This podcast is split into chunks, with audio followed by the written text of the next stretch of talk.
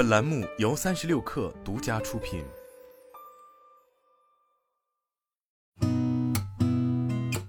八点一刻，听互联网圈的新鲜事儿。今天是二零二三年七月二十四号，星期一，早上好，我是金盛。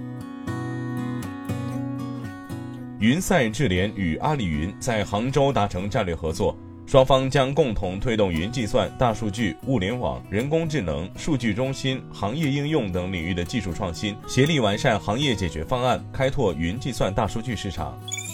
据灯塔专业版实时数据，截至昨天九点三十四分，影片《长安三万里》票房突破十一亿元。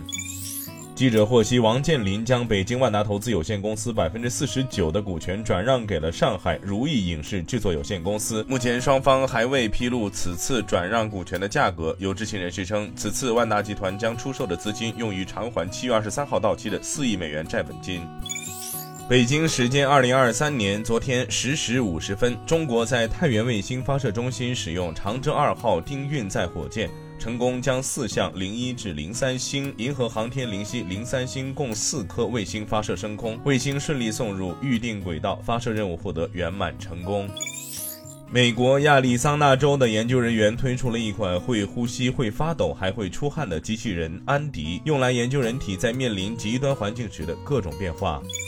马斯克在社交媒体上表示，不久我们将告别 Twitter 品牌，并逐渐告别所有鸟类。如果今晚网友给出足够好的 X 标志，我们明天将在全球范围内发布。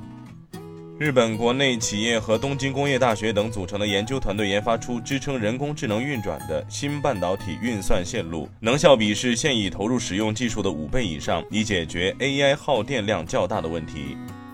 今天咱们就先聊到这儿，我是金盛八点一刻，咱们明天见。